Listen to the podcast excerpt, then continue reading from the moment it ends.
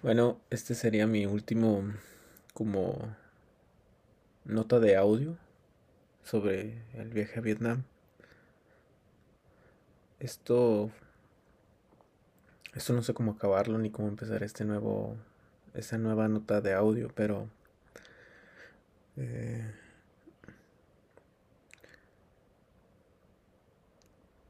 ya cuando llegué a, al último hotel en Vietnam tengo que ser sincero. La neta, me dio un chingo de miedo. Porque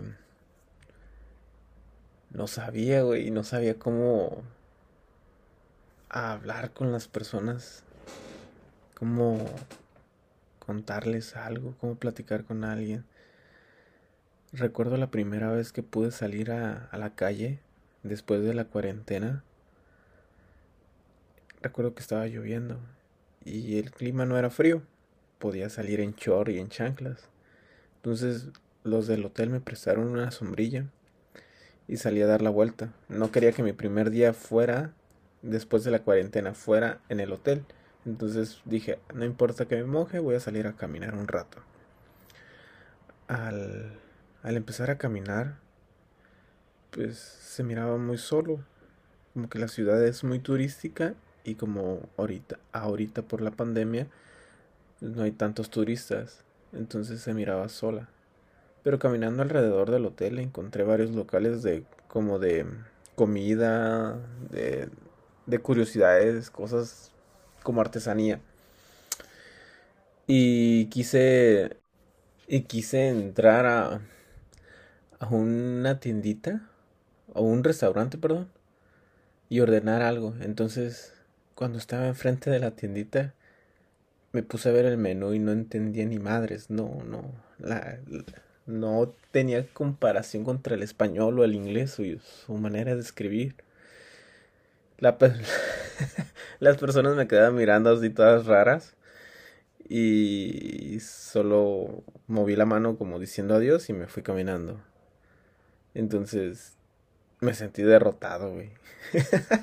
pues perdido en, en otro país sin saber hablar el idioma, sin poder comunicarte, o, en ese momento no había encontrado la manera de poder comunicarme y expresar que tenía hambre o algo así, ¿no? De hecho, me sentí como esos videos de, del perrito que tiene hambre, según te dicen, y no sabe, no sabe hablar, entonces tú no le entiendes que el perrito tiene hambre. Ah, pues así me sentí yo, ¿no? Como que suena todo feo eso lo que acabo de decir, ¿verdad? Pero este, algo así.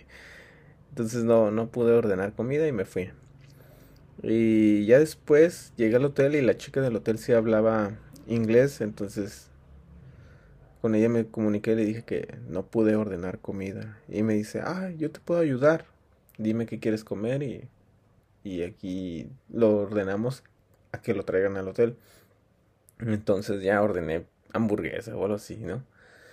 La verdad es que quería probar algo de comida local, así como aquí en, en México. Tú puedes salir a la esquina, puedes salir a, a la ciudad y encuentras tacos, encuentras flautas, enchiladas, chilaquiles, tortas, no sé, encuentras mucha variedad de comida en la calle y pues comer a gusto y barato. Entonces yo quería probar algo así ahí en Vietnam, ¿no? Creo que esa era la mentalidad que tenía. Pero al menos en la ciudad que me tocó estar, no, no existía algo así de que, ah, vamos a la esquina y compramos, no sé, camarones o, este, no sé, dumplings o cosas asiáticas, no sé. De hecho, ahorita que digo cosas asiáticas, ya explorando un poco más, pasando los días, fui a una tienda. Y en esa tienda, pues, igual entras y no te entienden las personas, ¿no? O sea, quieren decirte algo te lo dicen en vietnamita, pero pues tú no entiendes. Y entré a la tienda y quién sabe qué me dijo el batillo de la tienda. Y yo caminé entre la tienda y me puse a ver curiosidades, cosas que, que no encuentras aquí en una tiendita mexicana.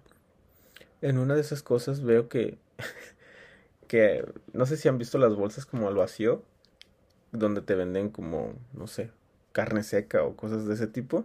Ah, pues allá en, en la tiendita esa tenían patitas de pollo, güey. patitas de pollo. Yo así de, ah, qué pedo. La verdad no estoy acostumbrado a comer patitas de pollo. Yo solo las he visto en el mole. Y pues hay cocinadas, ¿no? Pero nunca las había visto de esa, en esa presentación de patitas de pollo en una bolsita al vacío. Así como que toda la, la bolsa pegada a la patita. La agarré y dije, uy, güey, quién sabe cuánto costaba, no pregunté tampoco. Igual no lo hubiera entendido a la persona de la tienda. Pero tenían patitas de pollo. Hay otra bolsita igual de la misma manera, pero era como hígado de pollo o no sé, era muy chiquito, pero se miraba negro. Quién sabe qué era. Y yo así de, oh, Dios, qué pedo. ¿Esto comen los vietnamitas? Y pues ya pregunté y no, no comen eso. Me dijeron que eh, los vietnamitas me comentaron que eso es como que como tienen muy pegada esa zona está muy pegada a la frontera con China, muchos chinos van de vacaciones a ese lugar y Vietnam importa mucho mucha comida, muchas cosas de China y una de esas son las patitas de pollo y pues lo que las personas que más consumen son los chinos, esas patitas de pollo, ¿no? Pero pues sí me sacó de onda la primera vez que entré. Este, otra cosa de las curiosidades es que si te das cuenta que la comida es barata. O sea, aquí en México también es barata. Pero allá en Vietnam es como unos que ponle 10 pesos más barata que aquí. allá por una sopa pho, que es la como el plato regional o el plato endémico, no sé cómo se puede decir, como más famoso de Vietnam, este te costaba 40 pesos, ¿no? Eran 40 mil dongs que a moneda mexicana son como 38, 37 pesos. Y era así de, ay, güey, qué barato. Y el plato era un, un tazón gigante, un plato hondo gigante, con un chingo de fideos.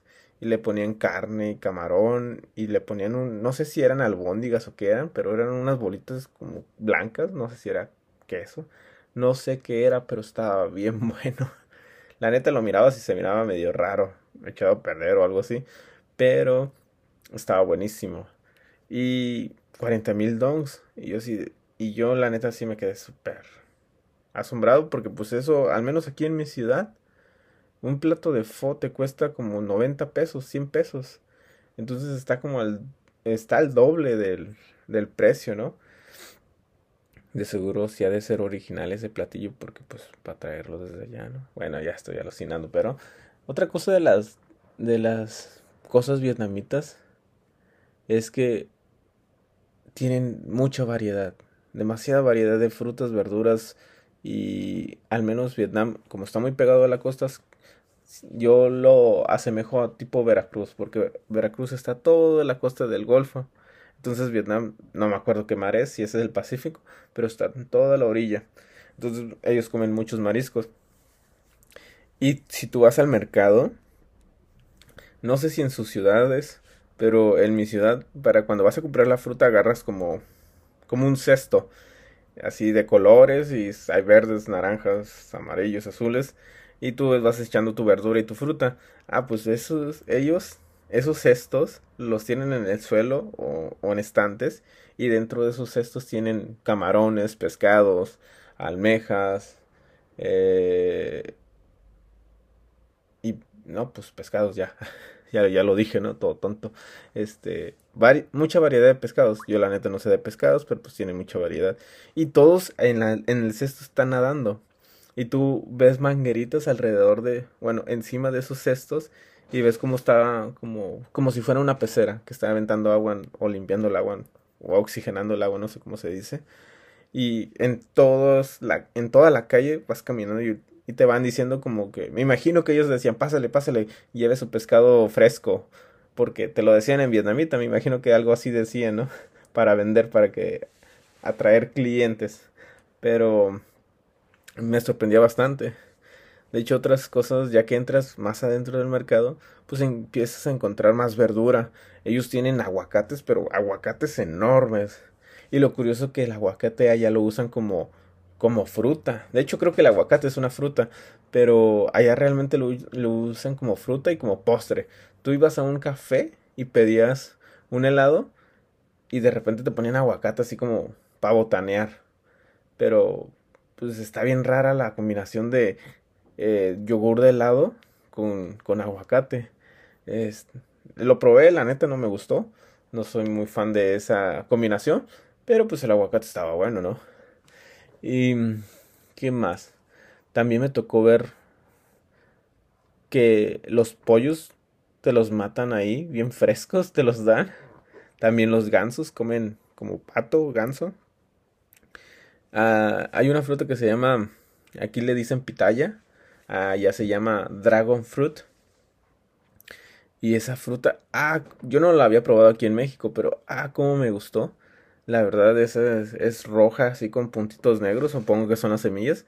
Y está súper buena esa fruta. La neta, no he comprado aquí, pero me gustaría comprar una, una pitaya. Em, también otra cosa que estaba bien barata eran las hamburguesas. Pero eran como hamburguesas del McDonald's. Así, súper pequeñitas, súper pequeñitas.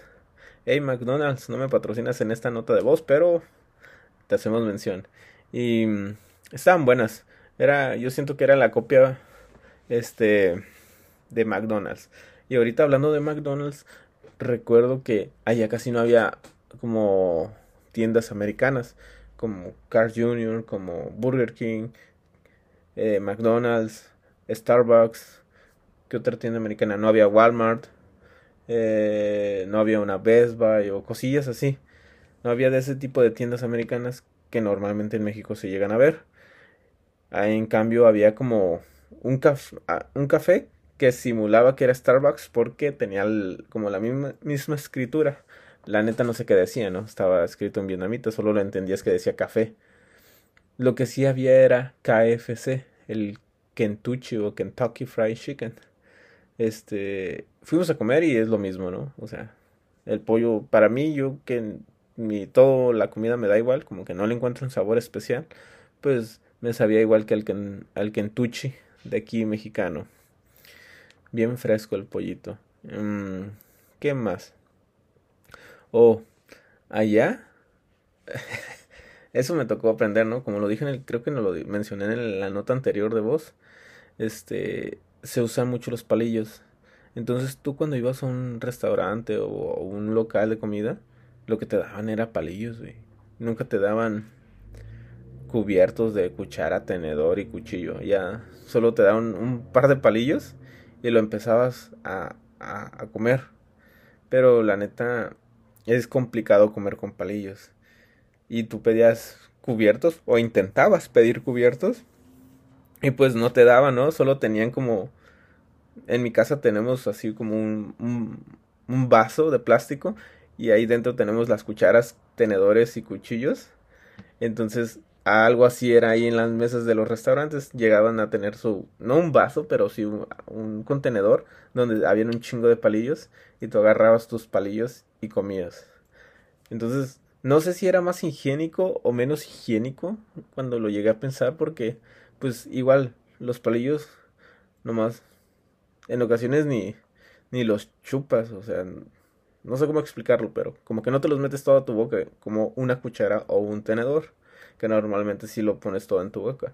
Entonces, pues, eh, quién sabe si era más higiénico o menos higiénico. O si los lavaba, ¿no? Quién sabe. Y además era más fácil lavar un palillo, yo creo. O sea, le pasas la esponjita con jabón y se lava. Eso está. Eso se me hacía curada, ¿no? Allá es común. Otra cosa de las que es común allá en Vietnam.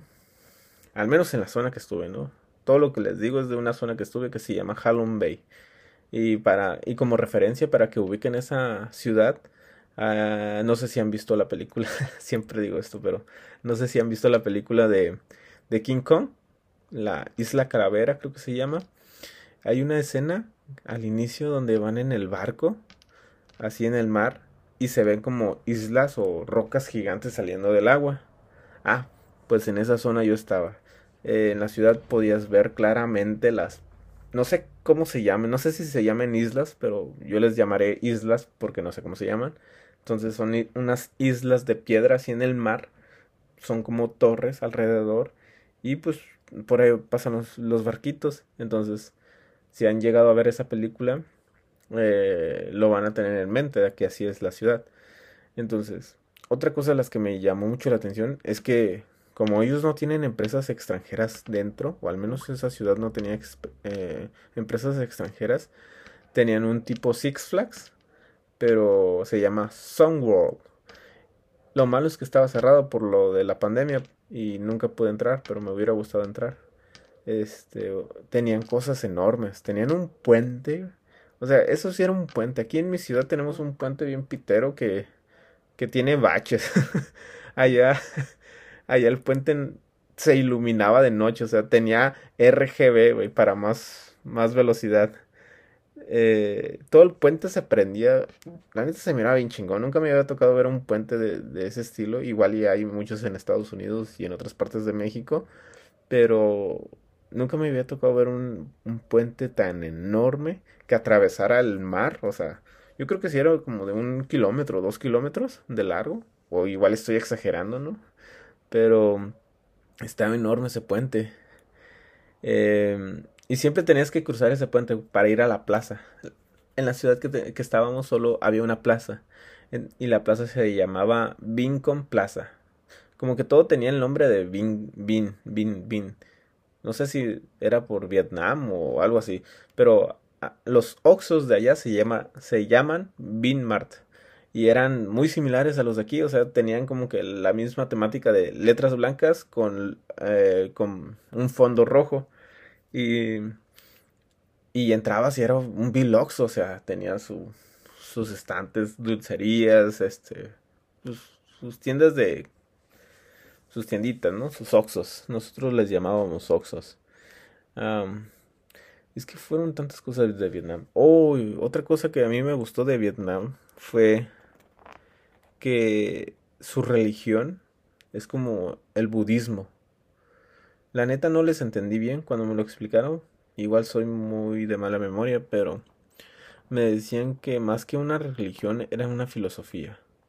La, la verdad no me he puesto a investigar más sobre eso, pero eh, el muchacho que me explicó que se llama Hugh o algo así, este, él me contaba que los templos que le llaman pogodas normalmente es para poder ayudar a la gente más necesitada, ya que de por sí Vietnam es un, un país comunista. Entonces, pues, a lo que tengo entendido, el comunismo es como que todos iguales, ¿no? Y compartir contra todos, con todos. Y si tú ibas y donabas en ese templo o en los templos que tiene Vietnam, eh, realmente las cosas llegan a las personas necesitadas como comida, botellas de agua, ropa, dinero y cosas de ese tipo. La verdad, los templos estaban enormes. Me hubiera gustado ir a todos, pero solo pude visitar un par. Y estaban muy bonitos, así como que pues toda la cultura asiática, ¿no? Ves dragones, ves elefantes. Una iglesia como aquí la conocemos, pues tiene sus puertas gigantes y todo el show, pues similar allá, ¿no? Todo muy limpio, muy cuidado. Tienen mucho, muy arraigado eso de tener limpio todo, porque hasta en la ciudad que estábamos estaba muy limpio. Igual no sé si todas las ciudades sean así, pero sí, estaba muy limpio. Uh, la verdad es que pasaron tantas cosas que ya no me acuerdo de, de ellas. Tristemente, ¿no? ah, otra curiosidad de Vietnam, que eso sí no se me olvida aún, es que allá manejan mucha moto. Me comentaban que tener un auto allá es súper carísimo porque para empezar pues es comprar un auto del año, ¿no? Normalmente un auto del año te cuesta el más barato como 200 mil pesos, ¿no? Igual costaba, tenía el mismo costo allá, pero aparte de pagar el auto, tienes que pagar impuestos. Y me comentaban que los impuestos eran carísimos. No sé cuánto sea, nunca me dijeron. Pero las personas no tienen auto normalmente allá. La mayoría usa moto. Entonces tú vas por la calle y ves un chingo de motos pasar, ¿no? He visto varios videos de Asia, de China, de por allá. Y es un caos de motos, ¿no? Todos para todos lados y parece que nadie choca de pura suerte. Entonces, cuando me tocó ir a la ciudad, cerca de la plaza de Vincom Plaza, sí me quedé asombrado porque todos iban para todos lados. O sea, tú veías que en el carril que va hacia, no sé cómo explicarlo, ¿no? Normalmente hay dos carriles, el que viene y el que va. todo tonto. Este, pero sí, digamos que tú vas en el que va. Y no, y no debería haber otros autos estorbando porque tú vas hacia, hacia adelante.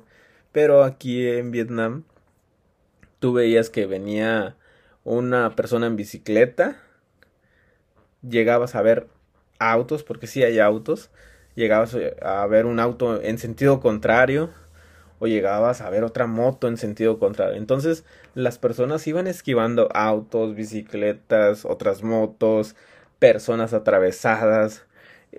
Era un caos. Yo la neta la primera vez que me tocó ver eso, sí me, me dio miedo. Tengo miedo. Tengo miedo. La neta sí estaba temblando. Y tuve suerte porque eh, con la persona que nos fuimos a Vietnam, encontró un contacto para poder rentar motocicletas. Yo la verdad nunca he andado en moto en motocicleta. Solo estuve una vez lo intenté y me estampé contra una pickup salí volando y la moto se destruyó. Salió, salió en pedazos también. Obvio no se destruyó completamente, pero sí todos los plásticos salieron volando. y este y nos tocó rentar motocicleta. Bueno, no motocicleta, una motoneta. Para ser exactos. Y. La neta sí tenía miedo. Nunca había manejado una moto, una motoneta. Me, me decían todos, no, es como manejar una bicicleta. Pero la neta, no les creen. No crean esa mentira. Porque una bicicleta tú le das la fuerza y la mides, ¿no? Igual la motoneta tú le, le mueves el manubrio o esa cosa, no sé cómo se llame, para acelerar. Y yo, la neta, la primera vez que le jalé o le, aceleré, no mames, se siente bien culero. Sientes que te vas para atrás. Y era una motoneta, o sea, esas cosas no van, no van rápido, van bien lento. Pero el chiste es que ya, nos tocó rentar motoneta y ya era más divertido darle la vuelta a la ciudad o a la zona a través de, pues, de transporte, ¿no? Porque normalmente te ibas caminando o en taxi. Y en taxi, pues es un carro y no mirabas bien. En motoneta ya podías apreciar más la ciudad. Nos tocó muy buena experiencia dando vueltas. A nosotros no nos, no nos tocó ver que nos... Bueno, no me enteré que alguien tuviera un accidente en motoneta. O no recuerdo. Pero sí me tocó ver un accidente de un vietnamita. Íbamos por la carretera y ese güey como que intentó girar a la izquierda, pero como iba en motoneta, pues no sé, ese güey se creyó eh, que estaba en la, en la GP o algo así por el estilo y se inclinó demasiado a la izquierda y se cayó. Y nosotros estábamos platicando y de repente ese güey salió así como pues derrapando en el suelo y nos quedamos así de ¿qué pedo con este güey? Y de repente se levantó en chinga, agarró la motoneta y, y se fue. Y nosotros así nos quedamos platicando y dijimos, ¿qué pedo, güey? ¿Qué le pasó? Muchas preguntas tontas, ¿no? Sabíamos que se había caído y todo el show. Y de repente volteamos y ese güey como a unos 200 metros adelante este se detuvo para sobarse, güey. Estaba así como que sobándose el pie y revisando su moto y todo el show. Sí, estuvo muy random eso, pero pues me tocó ver un accidente de moto, ¿no? Em, también me tocó ir a hacer muy hiking este, y a ir a hacer picnic con vietnamitas. Estos vietnamitas tienen una maña que a mí no me gustó, que es sentarse en el suelo o ponerse de cunclillas. No sé si han visto videos de Luisito Comunica en unos que va a la India. Él explica cómo puedes hacer del baño en la India porque ellos tienen el baño en el suelo o sea, tienen un pozo, no sé, no sé cómo llamarlo. El retrete no es como nosotros lo conocemos aquí, es un hoyo. Entonces te tienes que poner de cunclillas. A los vietnamitas aquí les encanta ponerse de cunclillas. Se le llama eh, sentadilla china o China squat, que es como que pones los pies planos en el suelo y te agachas hasta el fondo, así como de, de aguilita, perdón. Y yo la verdad lo intentaba de ponerme de esa manera y me iba para atrás, güey. O estoy gordo, no sé qué me pasa, pero te intentas poner de, cunclillas. No levantes los talones porque eso es trampa. Eso sí lo puedo hacer. Es agarras equilibrio. Pero si tratas de dejar tus pies planos en el suelo, normalmente te vas para atrás. Si no haces tu pecho hacia enfrente. Entonces, como yo estoy bien, güey, pues siempre me iba para atrás, ¿no? Y a los vietnamitas les encanta eso. Entonces, cuando fuimos a hacer picnic con ellos, todos se ponían así de esa manera. Yo la neta tenía que sentarme como pues normal, ¿no? Con pues sentado, sentado en el suelo porque no podía a su manera. Eh, me tocó ver cómo hacían su barbecue y todo ese show. Otra cosa de las que me tocó ver es que ellos comen un tal hot pot, no sé cómo decirlo, como uh, cazuela caliente o algo así, como olla caliente. Este, ellos agarran una estufa eléctrica y agarran como un como un tazón que pues es un plat un, un, tazón hondo y alrededor del tazón es como no sé, hay una plataforma, no sé cómo explicarlo. Entonces, ellos empezaron a echar la comida, las hierbas, el pollo, la carne, todo en medio, le ponían agua nomás y todo lo empezaban a aventar. Y ya cuando empezaba a estar o empezaba a hervir la comida, y ya veían que estaba comestible, la sacaban alrededor, lo ponían en su, pues, su plato ese, no sé cómo explicarlo, pero lo ponían ahí, ¿no? Y todo lo hacen con palillos. Y cuando me invitaron, estaba bien raro porque pues nunca me había tocado ver ese tipo de, pues, de platillo, de comida o de preparación, porque básicamente te estás preparando tu propia comida. Y me invitaron, entonces tú nomás agarras tus palillos y si quieres pollito, lo ponen en la orilla y tú agarras el pollito y lo pones en tu platito. O si quieres verduras, igual las agarras de las orillas y lo pones en tu plato. Cada quien tiene un plato, cada quien tiene palillos, pero en medio tú tienes un tazón, ¿no? Un tazón de comida que estás que las están haciendo.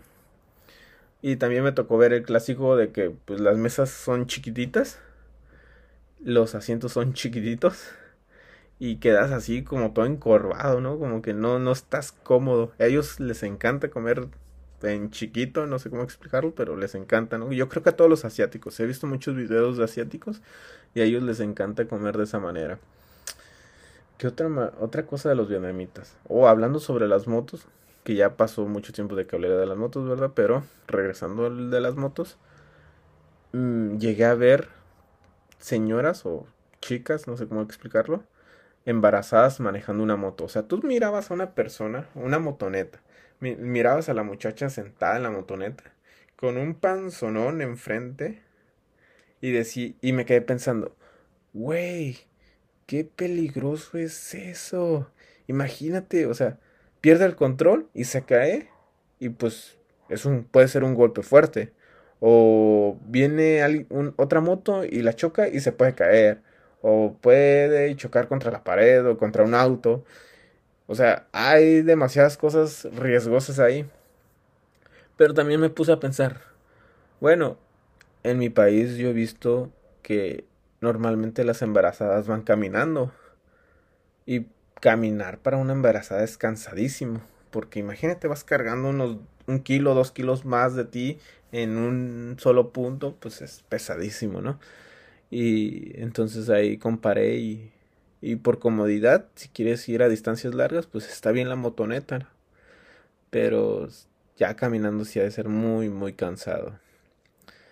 También me tocó ver los clásicos videos de que, bueno, verlo en persona, pero los clásicos videos es de que tú ves en, que van como tres, cuatro asiáticos en una misma motoneta, ¿no? O en una misma moto este, me tocó verlo ahí en persona. Iba un batillo manejando, en medio llevaban a un niño y atrás iba la, la mamá, supongo que era, y el niño todo aplastado ahí, nomás sacando la cabeza para un lado. y pues tú dices, ¿qué pedo, güey? ¿No tienen miedo de tener un accidente o algo parecido? Porque sí, se, pues, se te hace muy extraño. También otra cosa de las que miré fue de que como allá llueve demasiado, cuando llueve, como no tienen carro, pues se van en motoneta. Y la mayoría de las personas iban en chanclas al trabajo. Se iban en chanclas al trabajo.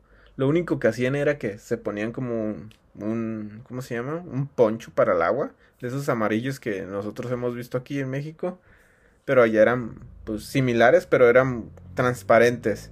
Yo les decía bolsas, porque se ponían su bolsa, así con gorrito y todo, y ya se ponían a manejar la motoneta. Entonces, pues se mojaban todos los pies y la cara. Y, y ya. y ya, era todo lo que se mojaban, porque su bolsa sí los, los cubría bastante. Y pues a mí no me tocó manejar de, de, lluvia, pero hubiera estado padre manejar con lluvia. Pero así ves a todos los vietnamitas con sus bolsas, manejando en lluvia, en chanclas.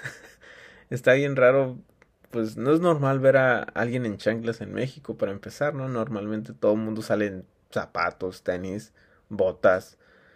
Y uno que otro sí llega a salir en chanclas, pero allá la mayoría sí salía en chanclas. Es normal, en guaraches. Este.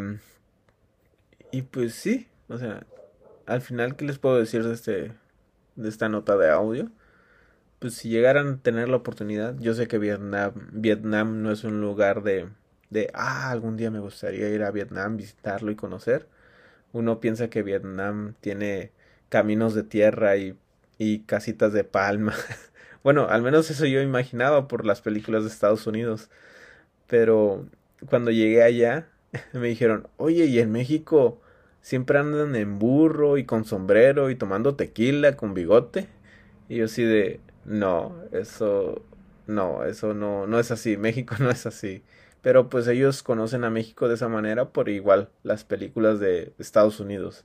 Así retratan a los mexicanos, ¿no? El clásico fondo sepia para decir que estás en México. Pues sí, igualito me pasó, ¿no? O sea, cuando me fui a Vietnam todos me decían, y no matan allá, y no están en guerra, y esto y aquello. Uno, uno no normalmente no ve o no piensa en, en vacacionar en Vietnam. Pero sí, la gente es muy amable, muy cálida, te tratan de entender. Obvio, la única manera de comunicarse en ocasiones es puro inglés. Y si no hablan inglés, este, con señas. Tú puedes llegar y le dices, oye, yo quiero de este menú, le señalas que quieres esto y le señalas alguna bebida, usas eh, el traductor de Google y ya medio lees qué dice y pues pides y, es todo, ¿no? Con eso te puedes comunicar. Eh, pero sí, fue una experiencia bastante agradable. Nunca pensé en viajar hasta, hasta allá en cruzar el charco, como dicen. Tuve suerte. Y pues ojalá y ustedes tengan más suerte que yo y puedan viajar a otros lugares. Por ahorita sería todo. Yo creo que no me acuerdo más de cosas de Vietnam. Espero y hayan disfrutado estos tres audios. Estas, esta, esta, estas tres notas de audio que hice. Y muchas gracias por escuchar. Espero estén bien. Hasta luego.